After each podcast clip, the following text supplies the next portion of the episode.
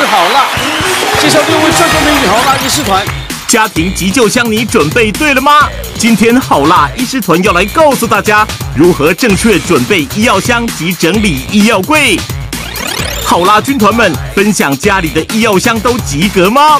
值班小护理是宇雄。大家好。小护士你在干嘛？嘿嘿嘿，小护士有一个保健箱。今天就要聊这个，因为过往呢，我们都会觉得说有一些就是呃医药箱里面就是点呃优点啊、双氧水啊这些东西，但是这些东西都过去了。是我记得我小时候大概距离现在五十年前吧，以前的药在乡下是每个月有人到你家来配药的。啊，来补药啊，我们药商啊，我们这个针不完吃比较多，嗯，啊，这个胃散要补齐，哦。是这样补，你补补补，每个月都到家里来补药，这里都没有这种年龄哈。今天大家来检视一下，对啊，这家里药箱你的有没有过期，或者是适不适合带，连医师都有带的。其实我们家的药箱真的蛮小的啊。那我儿科医师嘛，所以我们家那个呃吃的药物里面，其实我特别特别都会放退烧药，合理。嗯。再来就是很多家庭我都会提醒说，如果你要出门，那就是带抗组织胺的药。那妈妈可能考不太清楚，我说就那个流鼻涕医生开给你的那种，哦，有什么圣克明、西普利明啊，反正就是那种吃了以后鼻涕会止的。我说。那可是又没有流鼻涕啊！我说对，可是这种抗组织胺药真的是百搭哦，嗯，很多很多的过敏的问题。如果你要出去玩啊，或者是在家里面半夜发生什么事情，其实吃一下就 OK。我就直接讲我自己儿子的例子啊。有一天我我儿子那时候半夜突然把我摇醒，然后说：“爸爸，我很痒。”这样，嗯，然后我就稍微开个夜灯，我我的妈呀！全身上下就是脸，光看脸就长满了荨麻疹，嗯，那个严重程度哦，我不夸张，有点像是那个惊奇四超人里那个，哎呦，石头人，我 然后我说不要照镜子，自己。看到，而且不要照镜子，我就帮你拿药，那我就去拿抗组织胺的药哈，这边给大家看一下，就是有第二代的抗组织胺哈。那第一代跟第二代差别在哪里？很多人对这种抗组织胺吃的印象都是会想睡觉，其实那是第一代的。嗯，第一代会特别想睡。嗯，那。呃，因为它会会有这个副作用，导致你不能吃太大量。但是如果是二代抗组织胺，就比较没有嗜睡的问题。嗯，所以基本上我吃一倍没有效，我就吃两倍；两倍没有效，我可以吃三倍。我甚至吃到四倍，大家都还是安全剂量。所以那天当下，我就给我孩子两倍的抗组织胺，我说你就把这个成年人的一颗给他吞下去，这样。嗯，然后之后他就 OK，然后比较不痒，他就睡觉。但是我就长叹一口气，我说幸好你生在我家。不然你现在就在急诊室吊点滴，对吧？是不是？对。那也特别提醒，像我刚刚讲这些药水，还是要呃不要放太久，了哈嗯，一般没有拆封的话，你就看什么时候过期，那就 OK。有拆封，建议还是在你那一次病程之后，你就拿去药局或者是医院就还给他。那可是我知道这个很多家庭做不到，想说可是很麻烦。我说那至少你如果已经开封，放在阴凉处，大概一个月，你还是得把它清掉。哦，因为你已经开封过了，可能已经有一些不管是霉菌啊，或者是已经氧化了哈，所以这个状况下我们还是不要放太久，而且不要放冰箱。有些人放冰箱之后，它那个药会沉淀，那浓度都不太对啊，放在阴凉处就可以了。大致上，那个大爸爸妈妈都会把药袋留着，上面都有电脑的打字。以前是用手写的，以前我那个当年轻住院医师的都还是用手写的。然后有一个妈妈呢，就紧急之下小孩流鼻涕。然后他就拿出那个那时候医生手写的那个单子，就是很吵，呃，两二一个二什么什么，然后一天两次这样。嗯，他想说那个这么小瓶，大概是两瓶吧，他就给他孩子先喝了两瓶，然后到晚上再喝两瓶。到隔天之后，那为什么他有那么多瓶？就是以前每次看病一直流嘛，就喝了很多罐嘛。嗯，后来他到 第第二天才去看医生，说我的小孩第一个一直睡，因为他吃了第一袋嘛，他一直睡。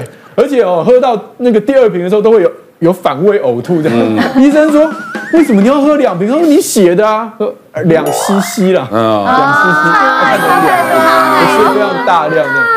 现在当然比较不会发生这种事了，只是说你囤药，有时候囤到后来，搞不好你自己会不小心吃到过量也说不定。那我身为急诊医师嘛，其实我们急诊最在意就是呼吸道问题，所以其实我们家最常备的应该是一些化痰的药。哦，其实你家里如果有太小的或太老的。这种吼分泌物过多，其实常常会造成呼吸道的阻塞，所以其实我在家里就会有非常多的那种呼吸道的药物。那其实呼吸道药物你化痰的话，其实会有定剂啊，会有水剂啊，会有粉剂啊。那我个人是偏好粉剂的，因为包装的关系，你可以好保存。二来，它是到嘴巴里面，是它一下就化掉，就可以吸收，其实就是非常好使用这样子。那呼吸道。阻塞哈，真的是非常严重。我自己哈有遇过一个小朋友的案例，真的让我印象很深刻。妈妈抱来之后，他才一个月。那最近因为感冒，食欲也不好，所以妈妈其实都分很多次的，就是少量多餐喂牛奶。那最后一次喂他的时候，是他喝了牛奶之后，因为妈妈肚子痛不舒服，家里只有他跟宝宝，所以他宝宝就先放在床上，他赶快跑去厕所上厕所，上完厕所回来之后发现。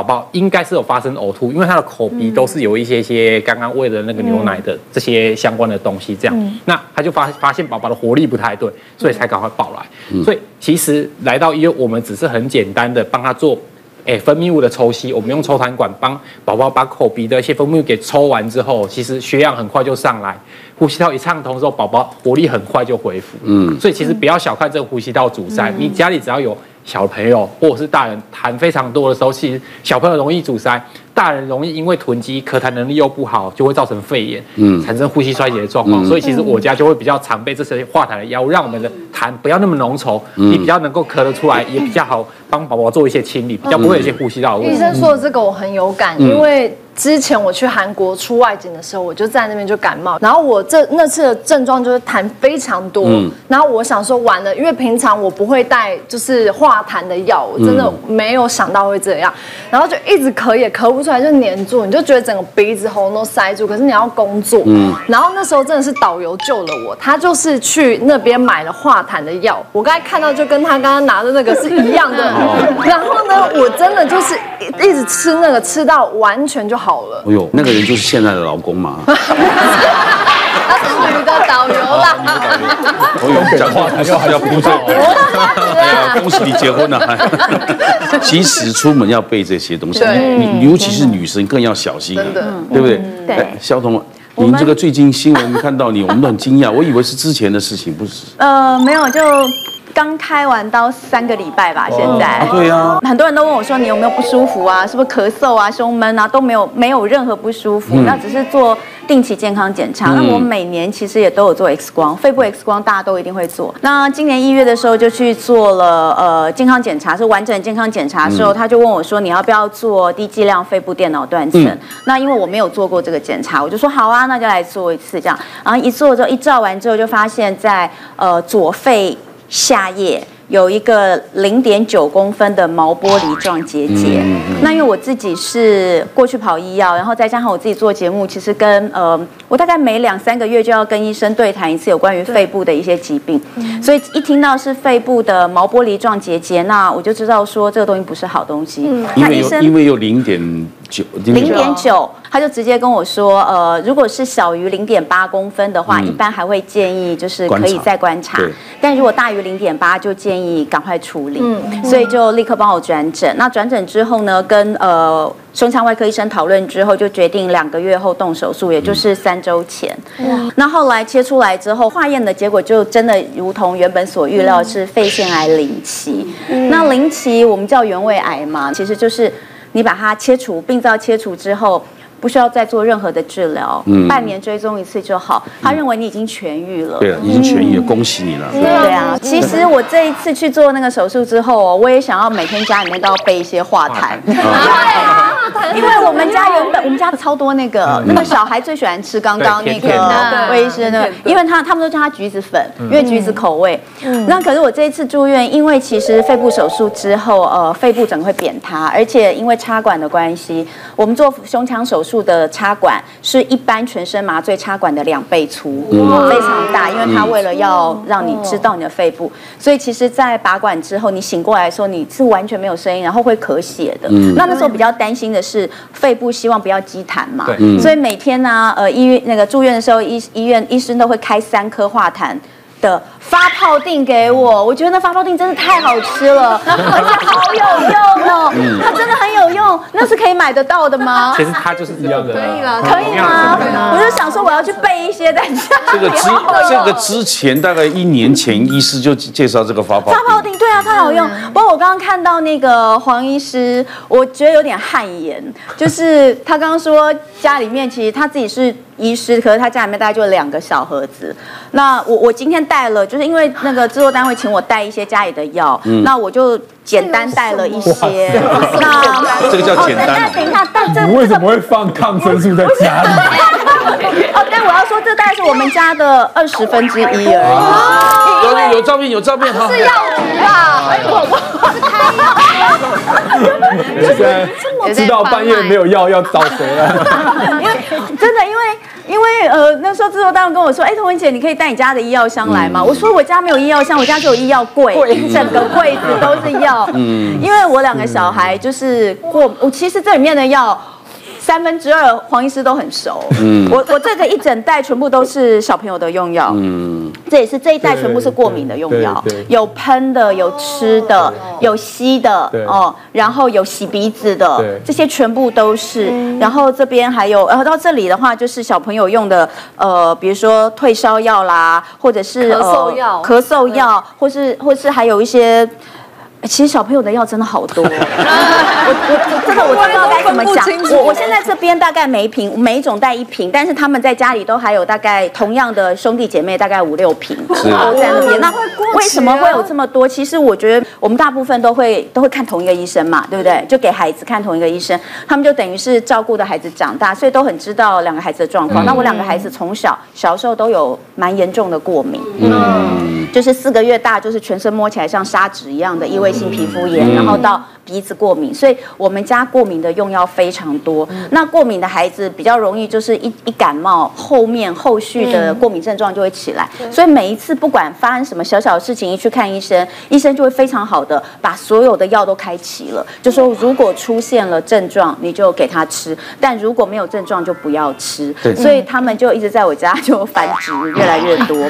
但是我也是会就是定期的去做清理。淘汰就是只要是它过期的，我就会把它给清理。我刚刚就想问这个问题，你要这么多哦，像像我们家里常常最多就是药膏嘛。嗯。他那这样切掉几条，要切掉几条，要几条条。哦，这贵贵当当西北龙药膏这种药，我们想请这个质疑啊，药师，那这个怎么去检查它的药有没有过期？有的妈妈可能放着就放着了。大部分的药品啊，药水或药膏。在它的外包装上面，就是瓶子上面啊，都会有标示日期。是，对。开罐之后，就像刚刚黄医师说的，尽量就是可能在那一次病程内使用完，或者是说最多建议就不要超过使用一个月。可是药过期是不是还算好？因为药本来就毒嘛。药本来就毒。药过期的话，它。最主要还是要看保存的环境啊。对，有人常常讲药本来就是毒的东西，哪有什么过期？它不就是过期？那如果是药膏类的，应该也还好吧？药膏类的过期的话，它可能会有一些呃，也许是变质或者是潮湿。嗯，那这些状况在使用的话，可能会导致呃不不一样的过敏症状出现，也有可能。那我自己的话，家里比较常备，我觉得很好用，大家应该要备的是。鼻盆剂，哦，有有有有有有有，我家大概有六罐，六罐，六罐，非常多的，每个房间都有放一个。这个为什么用鼻盆要是，例如说像现在有时候是呃春夏天换季，秋冬也会，那或者是有时候空气品质比较差，霾害啊，或者是说刚好早晚温差大一点的时候，其实我们的鼻子都很容易过敏。那过敏的状况之下，有时候一整天都在流鼻水，甚至不要讲说流鼻水，你卫生纸擦都擦不完了。那呼吸不是很顺畅的时候，反而坐在办公室里面，或是说像我自己本身在药局，口罩都戴着。现在疫情期间，那整个人就昏昏沉沉，根本就没办法呼吸。嗯，那这个时候吃药当然是会有效果，因为呃药是全身性作用，你吃一个抗组织胺第二代的，不不太会想睡，可它药效发作起来要一点时间。嗯，那如果有鼻喷剂的话，喷一下，那我们在药局可以取得大部分有像是这种流鼻水用的。就是抗组织胺的鼻喷剂，那另外一种就是如果严重一点又鼻塞又流鼻水，那就可能会再加一个血管收缩剂。嗯，那这个喷一下大概十五分钟到三十分钟，马上效果就出现了，就不会一直在持续的流鼻水。嗯，对。那虽然说这种鼻喷剂，呃，节目之前也有说过，说它是不能够持续的每天使用的，就是你连续使用可半个月、一个月，其实它有可能会没有效，或者是说它。会造成鼻塞更严重，但是如果像那种很紧急的状况，喷个一下，然后正常使用个七到十天，大概都是没有什么问题的。如果真的是那种很严重的过敏性鼻炎，麻烦找医生开一下类固醇药膏来。同文应该手上有有类固醇的鼻喷剂，类固醇的类固醇的鼻喷，很多人听到这三个字就倒弹，就说类固醇我才不要喷。可是你想想看，你每天吃，就算你每天吃抗组胺、吃鼻子药。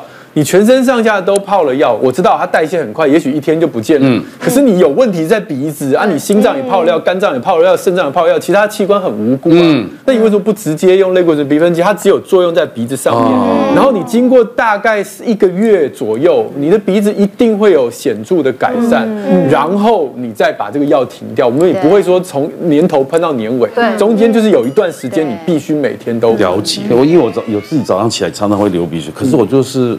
出门就好了，所以我不知道有人会一直流流到。我其实之前小时候非常严重，就是一整天的那种，一直打喷嚏、流鼻水，然后后来也是医生建议我，就是像他说的用那种方式，我是喷了八个月，然后呢就好了，而且到现在改就是差很多。我现在只有换季才会一点点，以前我是每天一年一整天都这样。我女生早上起来像吹小喇叭一样。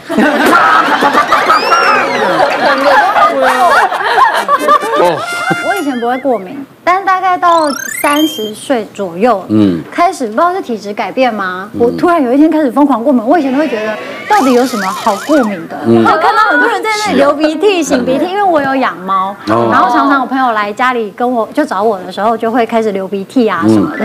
然后后来我开始过敏之后呢，我就。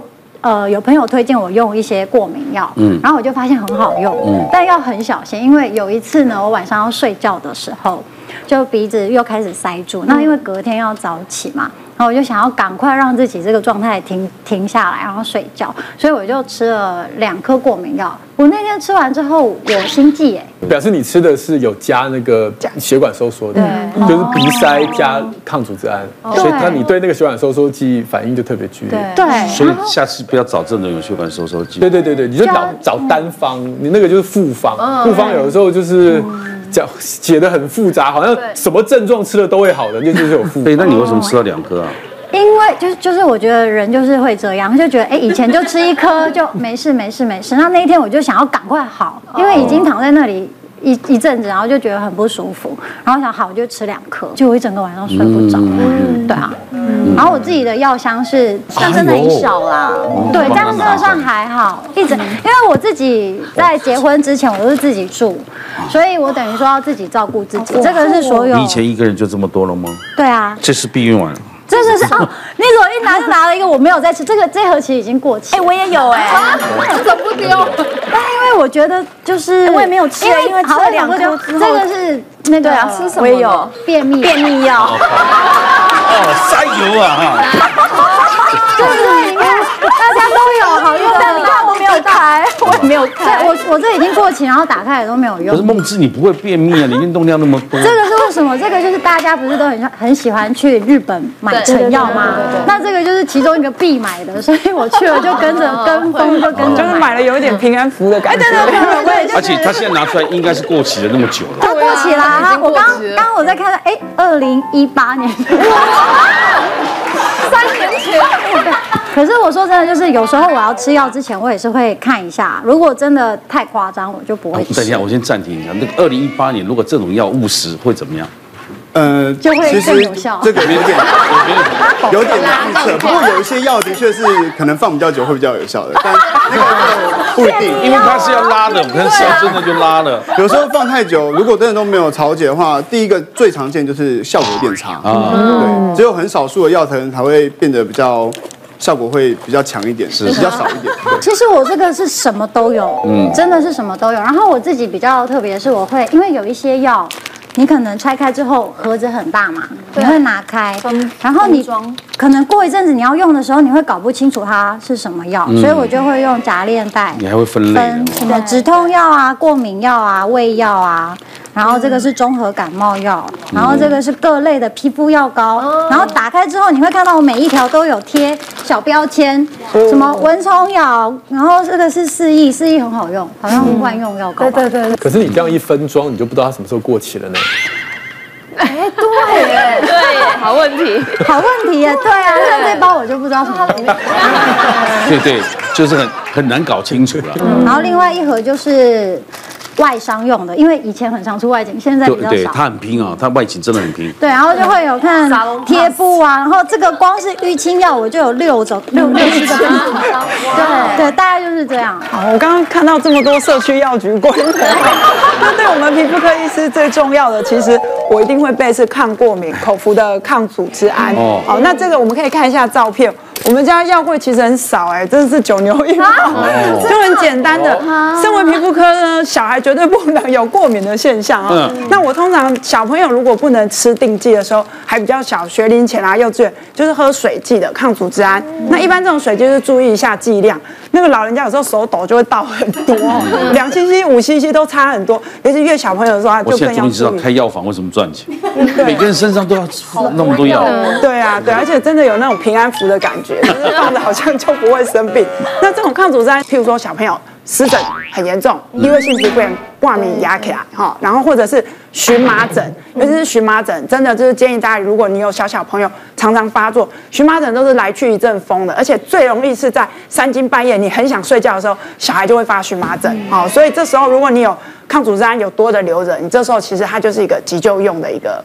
这个让过敏的症状把它缓解。嗯，那像我自己家里还有一个比较特别的状况，因为我自己的小孩就是可能妈妈常常训练有素啊，他们就会说，哎，妈妈我湿疹啊，我就说啊擦什么，然后妈妈我这个呃被东西刮到，我就说哦你这个要擦，我们会讲代号嘛，就是在诊所啊家里都会讲代号，你说你这样擦 N E O Neomycin 就是一个新霉素的缩写，所以久了以后，我的小孩呢目前是小学二年级哈，所以他就已经训练有素。有一天他们两个呃兄妹到那个台中的那个科。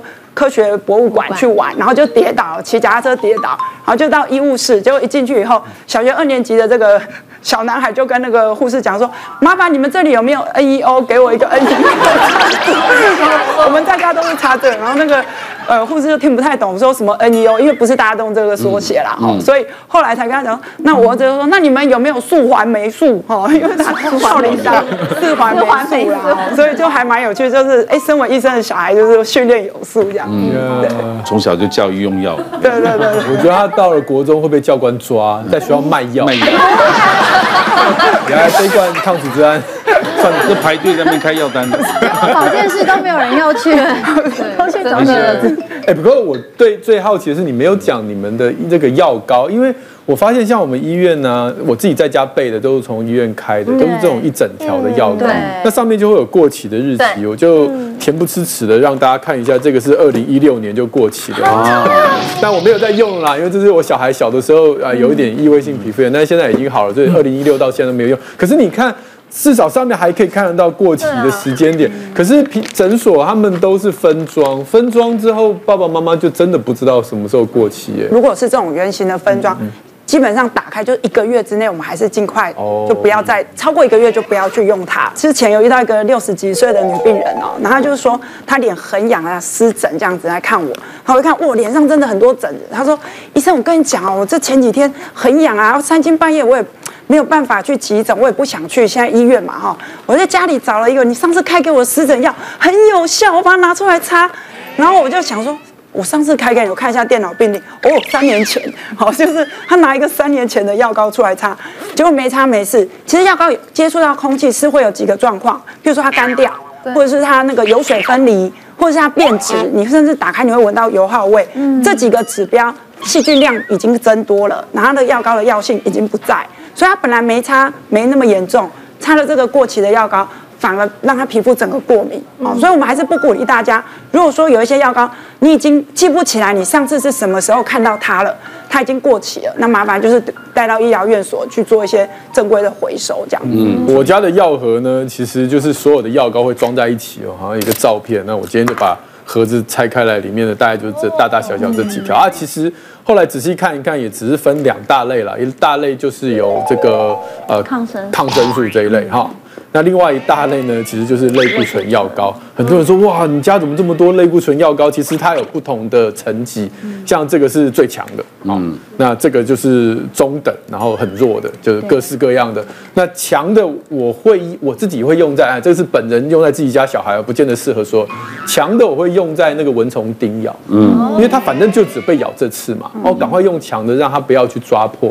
那弱的就用在一般什么湿疹啊、热疹啊等等这些状况。那每次我要开给爸爸妈妈这些类固醇药膏的时候，你又听到那三个字，他又开始反弹啊，类固醇啊不好啊啊！所以有这种极端的，就是他死都不用。像我刚刚讲蚊虫叮咬，他就冰这个用什么冰冰凉凉的药膏擦啦，然后又又吃什么抗组织胺呢？反正各式各样的方法，那个小朋友就是没有办法止痒，那半夜抓抓抓抓破掉。然后之后就蜂窝性组织炎，然后反而要用更久的药，然后最后留疤、留伤口，或者是色素沉淀。我就说，其实。如果我们只是短期使用类固醇，真的不要那么的紧张，又又不是叫你吃，它只是外用而已。嗯、那在医师的指示下，我必须强调了，当然到底要用轻的，要用重的，要用多久，医生会帮你把关哦。那你自己去买药，当然有时候会买错，但是医生跟你说这个用个三天两天，或是不痒就不用擦了，这都是可以达到共识的哈。嗯。当然有另外一个极端了，我有一个小病人，就是就是他妈妈太希望他。整个这个皮肤是漂漂亮亮的，嗯、所以蚊蚊子咬他就哎听我的话就擦擦，哎很快就消了，也不痒了。他说可是还有一点点黑黑的，我把它擦到好好了，所以他就那黑黑的继续擦嘛，然后继续擦嘛，然后继续擦，反正药膏很大条嘛，然后擦了大概三个月，然后在那个地方就长毛了。他说哎为什么好像是之前蚊子咬的地方会长毛？我说不会啊，我说你做了什么事情？你是擦那个上次你给我药膏，我说不是不痒就不擦吗？原来它是副作用，就是它类固醇擦太久。那那个毛会再退掉吗？哎，对，就那个刮胡刀刮刮 没有了。后来后来，如果眉毛不够的人可以涂眉毛哎。好像不是眉毛，对对对，有必要这样吗？秃头的人是要涂不够的头一次，发际线。对。呀，所以哎，过犹不及了哈，就是不要说一直排斥类固醇药，当然也不要就是太放心就过量。其实我家急救箱的主力就是这些外用的药物，就是小朋友啊，或者是人生在世谁不受点外伤呢？所以其实纱布啊、绷带等等是，我觉得应该是家里已经要必备的，因为你没有处理好，其实后面医生要救你也很麻烦哦。所以其实一般来说，我们只要受伤，大概。最好就是有生理食盐水，你可以大罐的，可以直接冲刷我们的伤口，然后你可以辅助一些我们的棉棒，让你的伤口做一点初步的一些清创，不要让一些脏污在上面。这样，如果这样处理完不流血，你大概可以上一些药膏，可以做一些简单的包。但是我们常常还是会遇到说，这个伤口其实是会渗血的。嗯，哦，这时候你其实在家里，如果你有纱布和绷带也非常好用，因为我们其实急性的出血，你最好的止血方法就是直接做加压的止血。嗯，哦，所以你如果有备一些无菌的纱布，其实你拆开就是做一些加压的动作，然后你你也可以用弹绷把这个纱布给固定在嗯，固定在那个受伤的位置。其实简单处理会让你的伤口其实后续在照顾上会比较好照顾。嗯嗯嗯。我曾经就遇过一个妈妈，其实家里也没有一些外伤处置的东西，她在过年的时候年夜菜。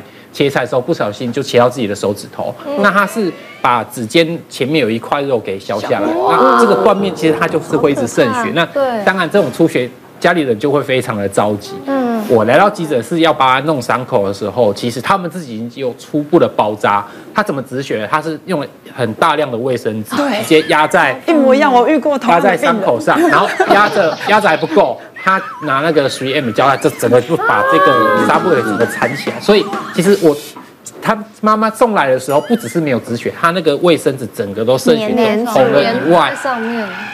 我为了要打开这个东西，我花了非常久的时间。我记得那一次他。包的实在是太结实了，我光把那个东西剪剪开，要去看他这个伤口，他花了二三十分钟。嗯，他弄开之后就发现他那个断面其实都还一直在渗血，他挤塞了一堆卫生纸，根本没有压在痛处。我有一模一样的状况，就是我切的时候，就是我就整个切的非常深，然后它是大量流血，而且那个时候切下去的时候，是我顿时就眼前发黑的那种状态，一定会看不到。嗯，我跟你讲，真的会，然后站都站不稳，我也不知道为什么是。我是曾经这样。我是曾经这样昏倒的，对啊，因为好多血，你是看到血昏倒，整个我不是切的，我是开罐头，那个罐头拉的是拉着割这两边，然后就昏倒了。对，是吓昏倒。那那那真的像关机就昏倒了，不过很快。但我要讲的就是说，刚刚这些东西我家全部都有，那个绷带我有各式各样，三号、四号各种号都有，然后纱布我有二乘二、三乘三、四乘四都有，所以我们家有一个医药柜嘛，是因为这样。但是你知道我那时候切到之后，第一时间啊，我我没有办法离开那个现场，因为血就是血流如注嘛，嗯，我就叫他们去拿，没有任何人知道。这些东西在哪里？在哪？嗯，对，所以最后我是我差点就要拿那个厨房琉璃台上的抹布去包，因为家里面的东西都只有我们自己知道，妈妈永远都是在准备，所以当你当妈妈出事的时候，没有人救得了妈妈。对，我可能我可能弄了一整一整箱的这些东西，到最后我还是用卫生纸送去。所以其实大家要教育啊，你你要跟大家说，哎，这些东西放了，然后平常。处理的时候该怎么用？然后其实直接加压是最好的方式。那你如果外面用了卫生纸，我们现在卫生纸又会溶于水，其实会整个让伤口的状况更糟糕。所以小孩找不到是合理，因为有三柜，他们。那我今天要分享我们家的。医药箱比较三个比较特别的。东西。第一个是那个血压计，对，然后再来，其实我们最常用，我都不是用到药，是这个冰敷袋。不要浪费，我来量一下血。你继续讲，你继续讲。像刚刚医师有讲到，小朋友就真的一天到晚就是撞撞来撞去，淤青流血。我我女儿就是有一次，我们大家都在，她就在家玩小车车，然后突然间就重心不稳往前跌，结果一哭抬起来，嘴巴都是血，然后我们就很慌张。那因为嘴巴里面就真的也不能抽卫生纸止血，所以当下也就不能怎么办，只能让她哭，然后就用冰敷袋让她。就是冰敷缓解它的疼痛而已，所以后来最常用到的其实是这个冰敷袋。嗯，就好像老人家到医院找护士，好，你叫素颜呢？你们记得记得。其实哈，我我觉得刚才就是大家有讲很多外伤的处理的方式哈。那呃，我今天就是要跟大家介绍一下，就是其实呃外伤的时候呢，您可以用的抗生素药膏，还有另外一个东西叫做眼药膏。那为什么我这么说呢？这个是一般的抗生素药膏，那它可以擦，就是你全身上下所有的地方，除了脸部。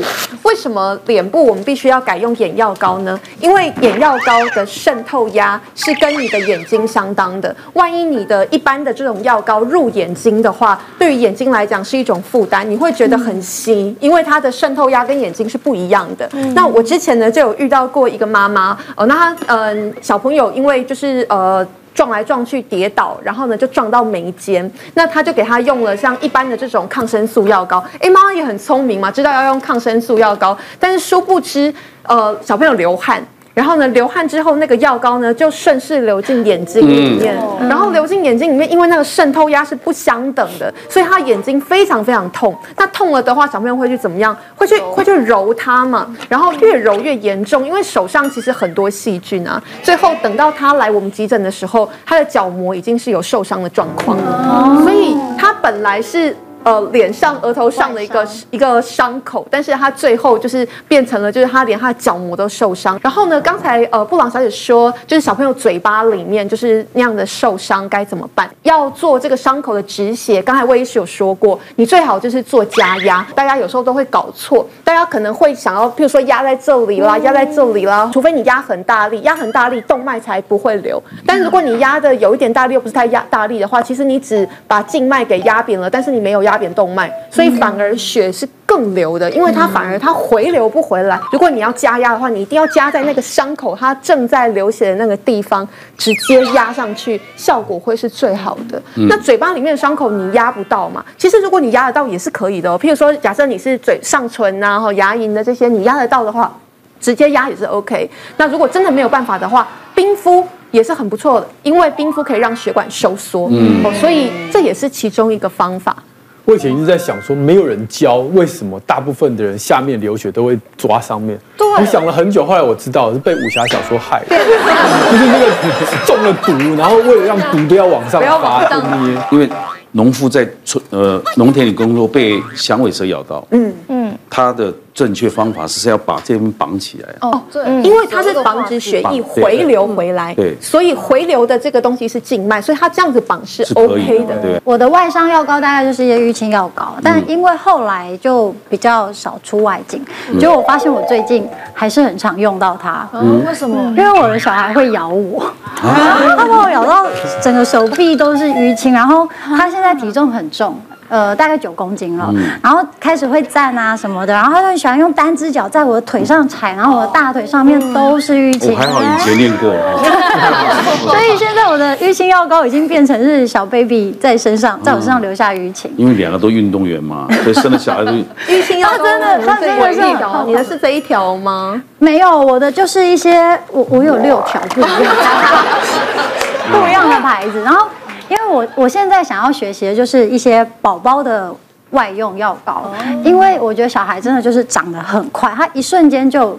又有一些新的技能，像前阵子我宝宝从床上滚下来，那时候呢，我就是太大意，因为他才刚会翻身，所以我就想说，应该即便他翻身到滚下床，应该要一阵子的时间，结果没想到那天晚上我上了厕所，就是才前脚离开，他醒来，啪啪啪啪一下滚下去，他进步了，但是我没有看到，所以他就掉下床，所以后来我就在床的两边加了护栏，结果呢，上个礼拜他又 滚下床了，因为我只加了两边。我脚边没有夹，然后他现在不只会翻身嘛，他已经快九个月了，他已经就是速度超级快，跨栏了吗？对，然后我只是一个 没有，我只是转身拿个奶瓶，他本来距离床尾还有一段距离，然后就啪啪就下去了，我就吓到，所以我现在床是整个已经框起来。嗯，以前我的女儿睡楼上，我睡楼下，一大大概一大早的叮咚，砰一声，我就说啊，立马摔下来。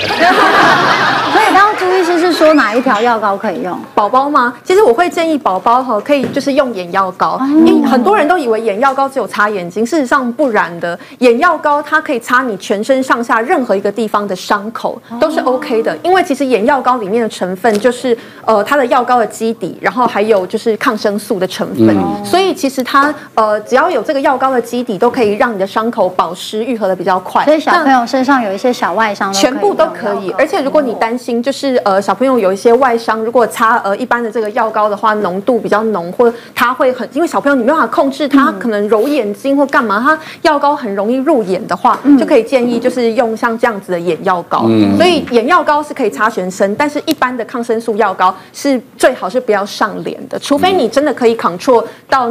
你都完全不会弄到眼睛。呃，我想在家里的那个医药箱里面，其实还有一项不可或缺，就是止痛药啦。嗯，而且止痛药，你要讲一下，因为刚刚讲的都是小朋友，我们讲一下大人的。而且呢，大人就是头痛的时候，我想要吞一颗止痛药，然后那个阿公阿妈腰闪到要吞一下止痛药，然后呢，膝盖痛的时候也要吃止痛药。女生经痛的时候，对对，所以其实就是有一些那种小痛的话，你也不用去西药房嘛，就家里自己备着来吃。那我们一般就是家里我们口服的止痛药，大概就分成两种啊。哦，一个是呃乙酰氨酚，一个是贝类固醇的消炎药，大概就这两种而已。哦，那呃乙酰氨酚其实就是我们市面上我们最常碰到普拿疼。哦，那。其实我自己肾脏科医生，我们吃止痛药，其实第一个，我们先先讲求不伤肾呐，哦，不伤肾大概还是重点。那乙酰胺酚就是普拿疼这一类药，其实它是非常安全的药物。好，它的中毒剂量你一天要吃到八颗以上，才是它的中毒剂量。嗯。好，那另外一个非类固醇的止痛药呢，那个是它会有肾毒性啊，然后也会有呃肝毒性，也会有心毒性，所以它的副作用比较大。但是副作用大，它的效果就是比较好。好，那因为。普拿疼单纯就是只有止痛效果而已，但是我们非类固醇的止痛药，它除了止痛之外，它还可以消炎，它有消炎的作用。所以有时候我们就是我们有些妇女就是经痛的时候会觉得普拉疼都压不下来，我要买到一部分，我要买到克他福才能够压得下来。好，那甚至有些人去日本扫货回来的一开头那个品牌的，嗯、都觉得这个怎么这个做出来的比台湾我也有，哎对对就是那个那个我也有，对，那就是这一类的药物呢，就是。止痛之外，它又消炎哦，啊，不过就是天底下没那么好的事情，效果那么好，都没有什么副作用吗？其实没有的哦。而且这里面很大部分的就是非类固醇的止痛药，都是属于那个药师指示用药，就是不需要医师开方啊，你只有药师在跟药师询问完之后，那你都你就可以直接买到这一个药了。好，不过就是吃这个药，我们要很注意的一点就是非类固非类固醇的止痛药，它只是找一颗哦，它就可以影响到肾功能的，只是你没感觉而已。通常要长期吃的话，你肾脏就会不好。但是我们一颗一丢下去，你的肾功能其实是肾脏的血流其实马上就减少了。但是你通常如果你搭配喝大量的水分的话，那个毒性是可以被解掉的啦。好啊，不过这一类的药物呢，也会容易过敏。哦，我就碰到一个有一个病人哦，他二十几岁嘛，他有一次他就去他朋友家，他们晚上约打牌，啊，去他家打牌的时候，大不知道大家输了很多钱呐、啊，就输钱完之后头就很痛哦，他头就很痛，我说他想输那么多钱头很痛，他朋友为了留他继续下来打牌，就说没关系，我从日本买了一个很好的药，那颗止痛药就拿给你试试看，就是一开头的，哦，那个一开头的药其实大家。大家都吃过哦，就它对那个头痛的止痛效果是真的很好。那因为它里面不止一部分而已，它里面还有那个咖啡因，所以吃下去的话，其实精神又好，然后马上头痛又很快就消掉。他拿给他吃，吃完之后，他真的是十五分钟，他的头就不痛了，继续打牌。好，他之后打打到天亮回家了。回家之后呢，他就发现一个事情了，他的小便怎么开始减少了？嗯。然后脚又开始肿起来了，哦，然后他就想说，因为一个晚上没睡觉嘛，大概就是坐着不动哦，所以血液回流不好，他就是起来运动一下，然后脚抬高，踢一踢空中脚踏车，看看那个水会不会自己消掉。结果没有，他隔天去上班，在下班回来的时候呢，那个脚就越来越肿，然后小便也越来越少了。啊，大概过了三天左右，他体重就增加了四五公斤了。哦，后后来回到门诊，其实抽血一看呢，他的肾功能呢只剩下原来的一半而已。啊，对，其实他只吃了那么一颗药而已哦。但是通常一颗药影响不会到那么的大，因为它发生了急性过敏反应呢。其实它是产生了急性的肾病症候群，那一下子肾功能变差，大量的尿蛋白流失，体重就上升了。哦，所以他他那个算是比较严重的啊。哦哦，所以这个，但是。很有趣，我查他健保卡，后来去查他的那个过敏史啊，他是对阿司匹林过敏的。哦，对，所以，所以他就朋友拿药给他，然后这一类其实因为跟阿司匹林同样是属于非类固醇的止痛药，他们是同一个家族的。然后他就想说，我对阿司匹林过敏，我对这个药应该是不会过敏的，但是有时候就是会有这种交互的作用啦。大家所以吃了来路不明，也不是来路不明啦，朋友推荐的好药，偏偏他刚好就是那一个的体质，偏偏又吃了，他就发生了这个急性反应了。但是这棋盘其实没有办法，你事前去预测啦，预测说它到底会不会发生啊，所以其实是这个样你就是要小心一点。哦，它它其实没有像普拿疼这么的安全啊，那那普拿疼就是效果就是比较差一点嘛。对，啊，其实后来这个病人，后来我们就直接给他类固醇治疗啊。先请他就是那个，反正他只吃了一颗，也没有再继续吃。我们用类固醇，就大概给了他一个礼拜的高剂量的类固醇，好，他很快那个水就退掉了。哦，对，这种就是呃一个急性的过敏反应。嗯，我自己在吃这种头痛药的时候，我也会呃没吃过，我通常都不会试。嗯，然后呢，也会把它分的比较细。嗯，像有些人他可能只要痛，然后就吃。都是吃那一颗，都是止痛药。你会怎么分？可是我觉得我还是会分成，如果是头痛吃头痛，然后如果是经痛就吃经痛，还是会把它分开。如果经痛引起的头痛了，一 起吃，隔一个小时。不过，因为非类固醇的止痛药对这种都会有效啦。你对经痛啊、头痛啊，尤其是里面那个成分一部分啊，其实妇女朋友都很爱啦。但是你有一些就是我们买的复方的药里面又再加了一些咖啡因进去，然后。像日本日本那个一牌的哦，它不仅加了咖啡因，它还加了一个叫做抗凝血的一个不一个凝血的因子，这个东西又有消炎的作用，所以他会觉得怎么日本药好像比台湾自己用的药还要强哦。那其实就它只就只是一个复方药而已啦，对啊，所以其他没有比较。但是不管你是台湾药、日本药，只要有这个成分，你永远都有过敏的风险。那至于我最后问你一个问题：什么样的药会伤胃？什么样的药不会伤胃？药物本身就像包哥说，药就是毒嘛，毒嘛。药本身会有刺激性，但如果我们的肠胃道本身是没有受损的，其实大部分的药是不太会伤胃的。都还能抵抗啊，对不对？对对对。那像刚刚有提到非类固醇的消炎止痛药，这一类药有些人会比较敏感，那就会容易。胃部会有一些不适，对，因为有人吃了开始胃就胀啊，哦，不舒服啊，对不对？胀气的部分，对，但大部分的话是不会到呃，呃，就是不会说我们吃药一定要搭配胃药，但台湾大部分人都会有这个想法，就觉得说我吃药会伤胃，所以我要配胃药。但我们自己在看的话是不需要这样做的，胃药是真的是有需要的时候再使用就。我看医师有时候开药是说啊，这个药比较重哦，你就加加搭配一味药哦，对，嗯，对不对？医师常常有。呃，其实我觉得这个应该可以分成两个层次来讨论。一般的像止痛药，它是真的有分，它会伤害你的胃部黏膜，或者是它只是可能造成一些肠胃的不适，譬如说一些蠕动变慢的情形，但是不见得会造成你的黏膜真正受损。那有一些药物确实是真的会造成，譬如说呃你的胃酸的分泌的呃一些异常啦，然后造成你的黏膜受损的话，那可能就会呃建议还是搭配胃药来使用。嗯嗯，你看医学上有多深啊？对，其实一两堂可以上完的。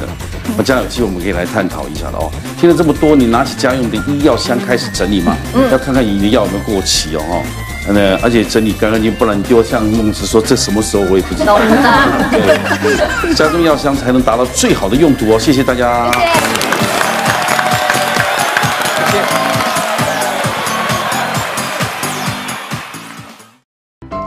谢谢大家对好辣医师们的支持，记得订阅医师好辣 YouTube 频道，还有按下铃铛收看最优质的内容哦。